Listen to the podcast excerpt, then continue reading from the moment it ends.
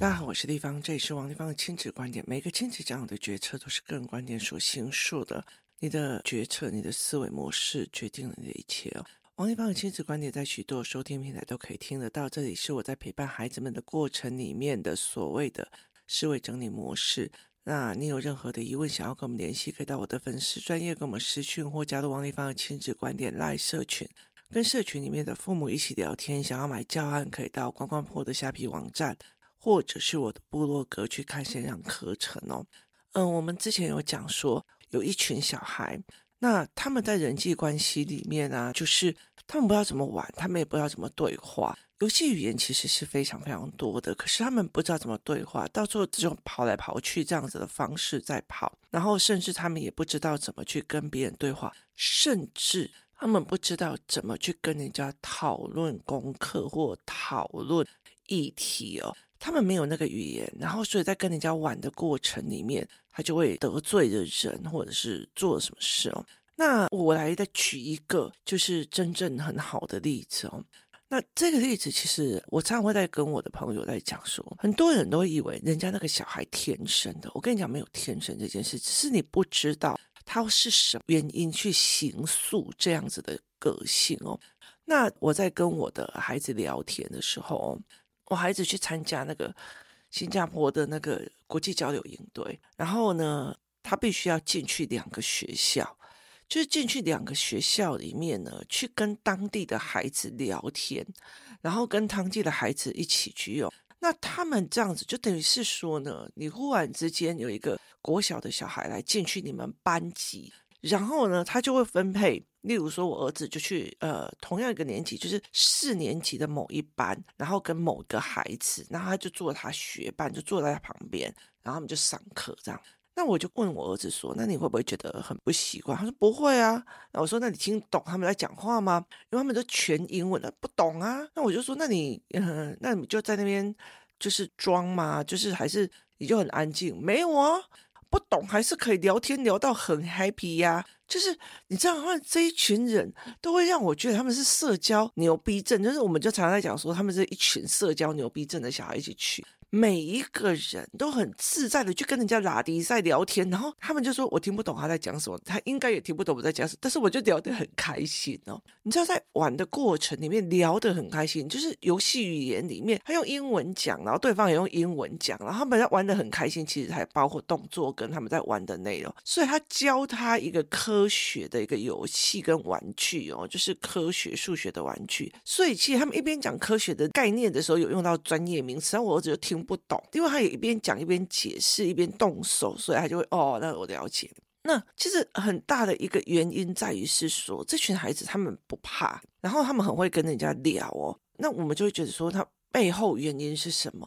我从来不觉得他们是单独的。有一天呢，嗯，我就在想说，因为我儿子的室友是一个六年级的哥哥，哦，这个哥哥实在是让我佩服到哦，我真的是。就是很想要直接约他妈妈出来说，哎，我们来聊聊这样子哦。为什么你的孩子会养成这样？那后来其实我有了解说，这个孩子的妈妈的背景，因为他可能是从国外移民过来的。那他牛到什么一个程度，真的是让我觉得佩服到一个极点哦。就是呢，呃，一刚开始我在脸书在讲说，或者是我之前有讲说。我那时候知道他跟我儿子在同一组的时候，我就跟他讲，不好意思哦，弟弟可能这几天要麻烦您照顾了。然后他就说：“阿姨别这么说，大家都是互相的哦。”那我就觉得天哪，怎么会有小孩讲这一句话这样子哦？你知道吗？在人的应退进退里面，你讲什么话决定你的好感值增加。可是问题是，你怎么会讲这种话？那那时候我就想。天哪，我儿子好多东西都没有学，尤其是讲这种话的时候。然后有一天我就问他说：“哎，哥哥不好意思，弟弟今天有造成你的困扰吗？”你知道他们的行程是非常恐怖的，就是呢，我后来才会理解一件事情，他真的是让小孩所有都是自主的，他们自己下去吃饭，自己去美食街买东西，就是一人分十块新币，他们自己去买东西，然后自己去决策，所以其实。不会有带队老师一直在跟在你旁边，所以他们就会用这样子的方式哦。那老师就是在社群里面一起问问题呀，所以这其实是完全都是自主的。然后呢，我就问他说：“弟弟今天有什么事情让你觉得困扰？”他说。他常常脱队，所以我都要去等他，我找他。然后我就说啊，抱歉哦。那于是呢，我就说，那弟弟你这样拖都会造成别人的困扰。那他们这样子讲完以后呢，有一天他们其中去去一个游乐场玩，那我儿子就是有一群小孩，就是校长还在讲话，然后这一群小孩就往前冲了。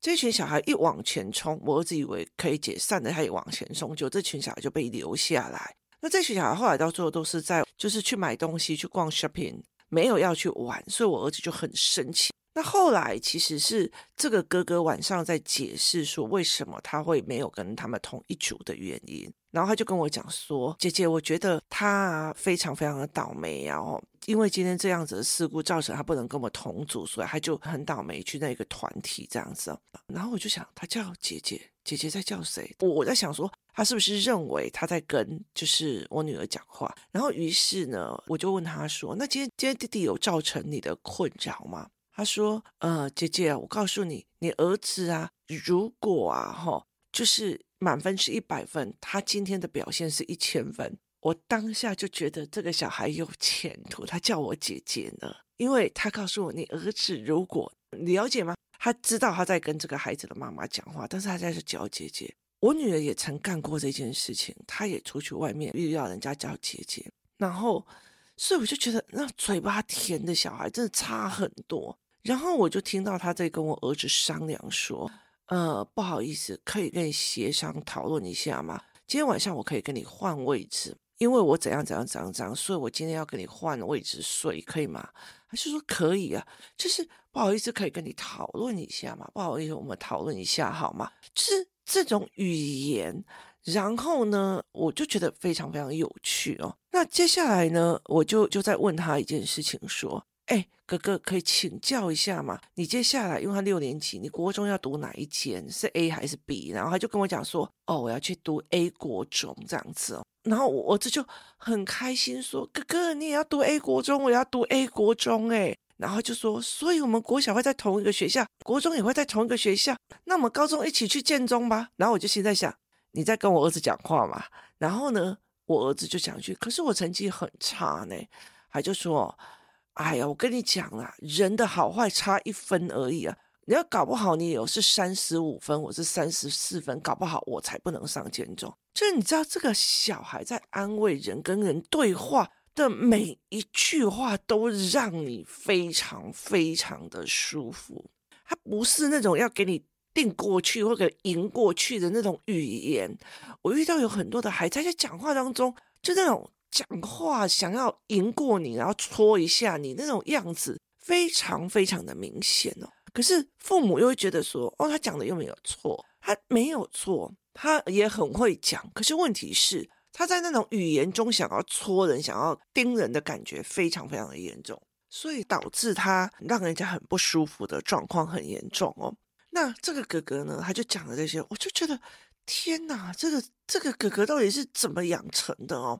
然后呢，他会跟我在视讯的时候，哥哥就是从浴室走出来唱了一句话，然后我儿子就再唱另外一句，然后他又再唱第三句，其实就是开始又这样唱歌唱起，然后两个人就很嗨神这样。然后呢，我就问那个哥哥说：“哥哥，你有弟弟妹妹？”他说：“没有。”那哥哥姐姐，他说：“没有。”然后呢，我就问他说：“那请问一下哦，那为什么你那么会照顾人，然后会顾全大局？”他回了一个全世界妈妈都想听到的一句话，他讲了一句是：“因为我妈妈把我教得很好。”我就觉得天哪，如果是他妈哦，应该听到这句话会流泪吧？然后呢？我就觉得这个小孩真的超特别，而且他其实那些语言哦，既不让你觉得油气官方，却让你觉得礼貌，真的是到底哦。所以你就很好奇他的母亲或者他的家人是怎么样哦。后来我就开始在问他一些问题哦。所以其实我在这整个过程里面就觉得很有趣，他的。语言，他的对话都让我觉得非常有趣哦，所以到最后就是我们连妈妈团都很想要约他一起出来吃个饭，或者一起约出来玩这样子哦。因为我的 schedule 排满了，所以我就一直很想知道说，我可不可以约他们出来哦？这这整个过程在于是这个孩子会说话，他会说属于大人的话，那他在大人里面的这个层级的表现，他就会如鱼得水，所以他呈现了一个整个人很自在的样貌，他是呈现一个人很自在、很舒服的样貌哦。那并在一个在讲的是是另外一个孩子，我到我儿子回来的时候，我就一直在想一件事情哦，因为有一天呢，那一天呢，就是我们在看照片。然后呢，我儿子就指着其中有一个男生，长得很快哦，长得很快、大只的一个男孩子，然后就说哦，他是我们学校田径队的，他是我们学校非常有名的一个人哦。然后我就说，哇，他真的是田径队的，因为他晒得黑黑的嘛。然后呢，我儿子就说，对，你看哦，我就去他那边，然后走到他面前，就跟他讲说，呃，哥哥，哥哥。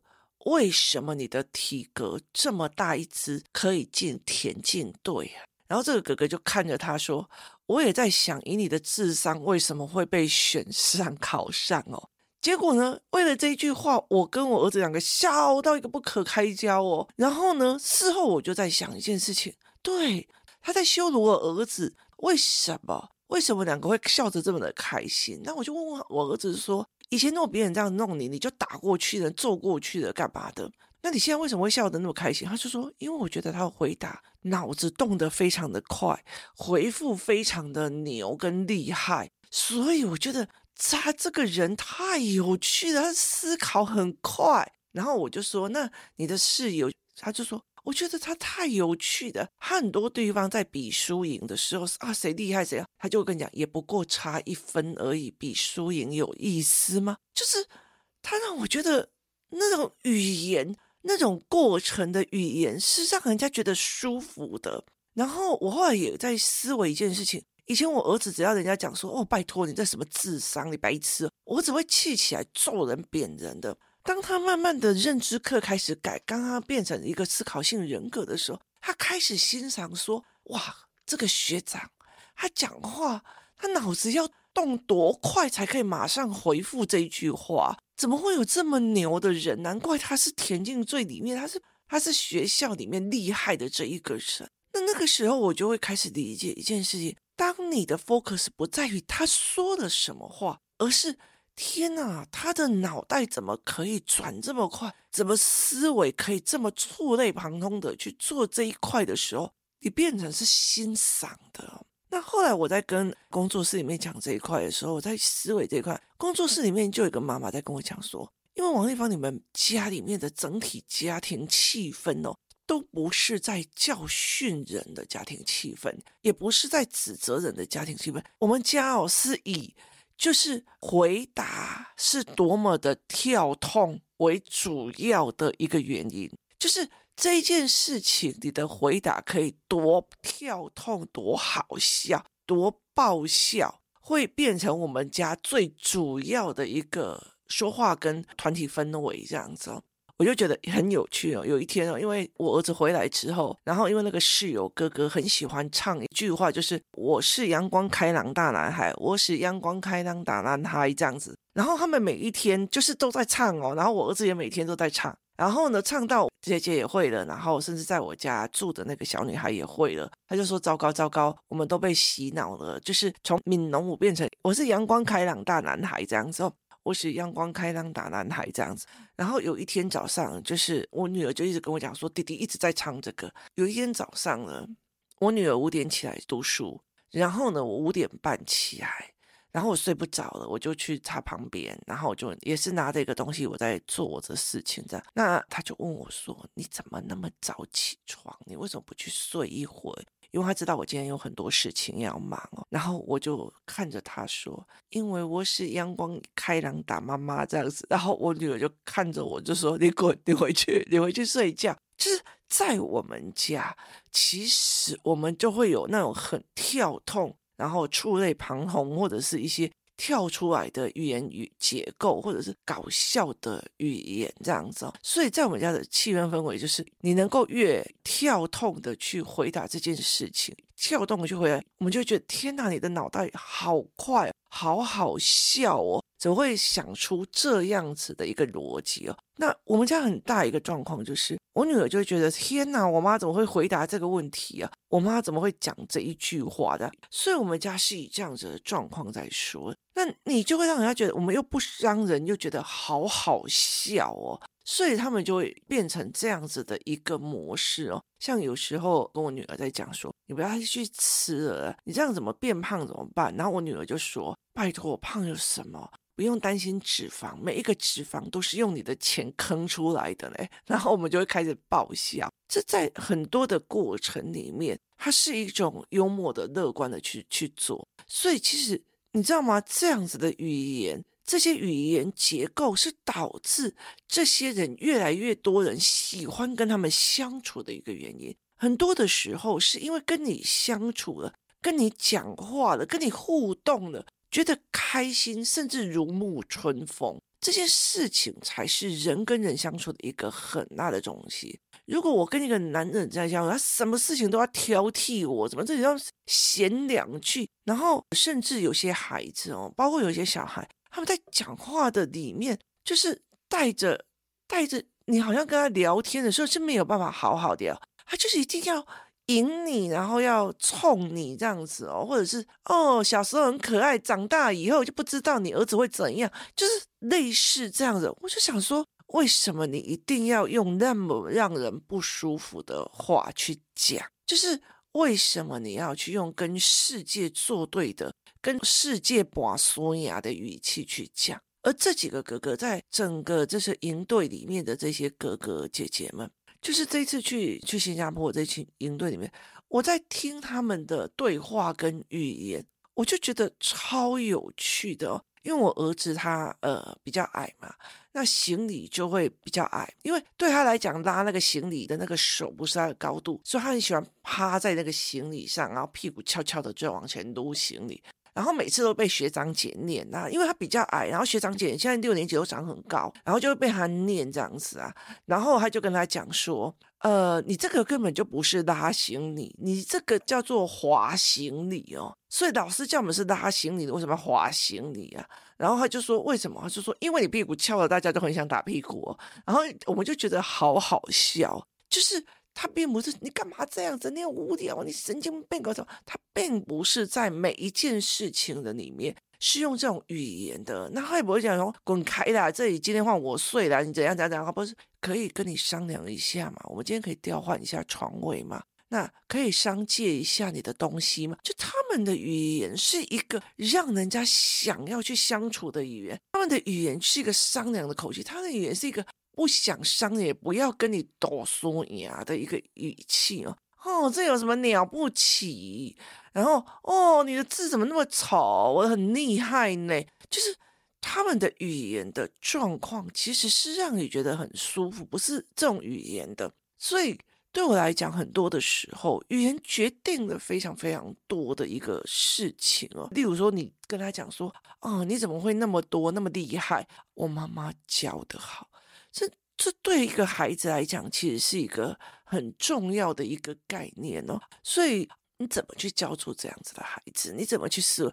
我后来其实会常常在想一件事情哦，因为我呃很长期的让孩子自己开心的讲或我自己用，然后再慢慢修正，慢慢修正哦。可是其实我我没有像那种这几个哥哥姐姐们，他们讲的话其实是。极尽的礼貌，不伤人哦，所以我就在想，哦，我官方语言跟商业语言还没有很好的，就是这种语言教给孩子哦。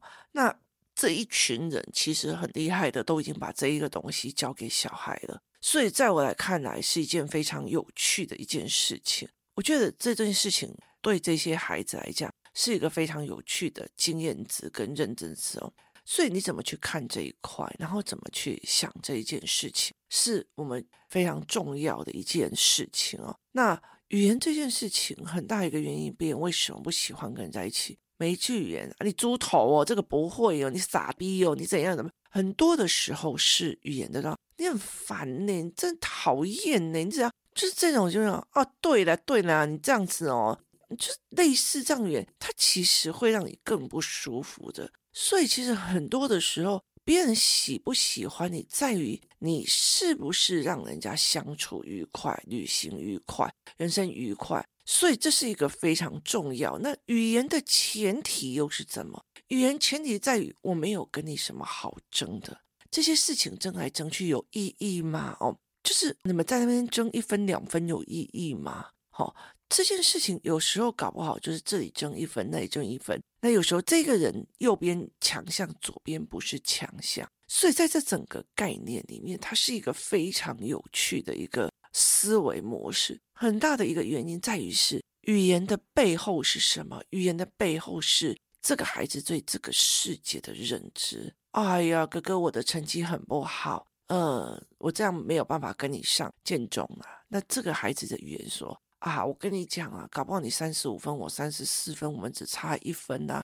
有必要变输赢吗？谁好谁坏，谁能够去算哦？所以对这个人来讲，他的认知是不需要去变输赢，差一分而已哦。那很多的时候，你就在讲说，呃，哥哥，我昨天有没有吵到你？如果像我儿子在跟他聊天的时候，我就会听到我儿子，哥哥，不好意思，我今天把你吵醒了，请问明天的闹钟还要设吗？然后，哥哥，不好意思哦，我的手表的闹钟会不会吵到你？哥哥，不好意思，这样他就会开始用哦。他第一天开始跟我讲，妈妈，我不小心吵到学长了，我的闹钟弄了五个吵到学长，他叫他学长。接下来就是哥哥哥哥哥哥，然后就是林哥哥林哥哥，然后接下来就是林哥林哥林哥。好，就是他在每一句话叫这一个学长的过程里面，他都竭尽的把他当哥哥的礼貌在做。所以人跟人相处，其实一个很重要的一件事情哦。的语言决定了一个非常非常大的一个部分，它决定了一个非常非常大的一个部分，然后它决定一个非常非常重要的一个思维模式。所以这个孩子好不好相处？比如说我们，我常常在跟工作室里面讲，如果你要带人出去玩，你要跟谁？我就一个个举例嘛，不要那个人很会抱怨哦，那个人很悲观，那边水水脸，那个东西才是决定点哦。所以常常我在讲说，语言很重要的概念是这样哦。所以就是后来有很多的，就是学习动机或者是活动带领员就一直在跟我谈，你可不可以给中年级或高年级语言班哦？那我真心觉得再看看了，因为我觉得我我我自从这一次我儿子从了营队回来之后，就是这一次的征选回来之后，我就开始有考虑。我想要把呃像林哥哥这样子的语言模式哦，去带给孩子思考，说哪一种语言模式会有各自的所谓后续的影响，它会影响你的交友，它会影响你的信任度，它会影响你很大的一个部分，包括别人给你的机会，别人给你的能力，跟别人给你的好处，就是啊，你看像我儿子、我女儿，一天到晚不管哪一个售货员阿姨，她都叫我姐姐。那别人就会多给他几颗糖干嘛？就是嘴甜，会讲话，真的是差非常非常的多。可是这个的后面是什么？是这个语言跟讲话，是凡事在跟人家讲话的时候都觉得我没有必要跟你斗，我没有必要跟你争，我没有必要刺赢你，这才是一个最重要的一件事情。今天谢谢大家收听，我们明天见。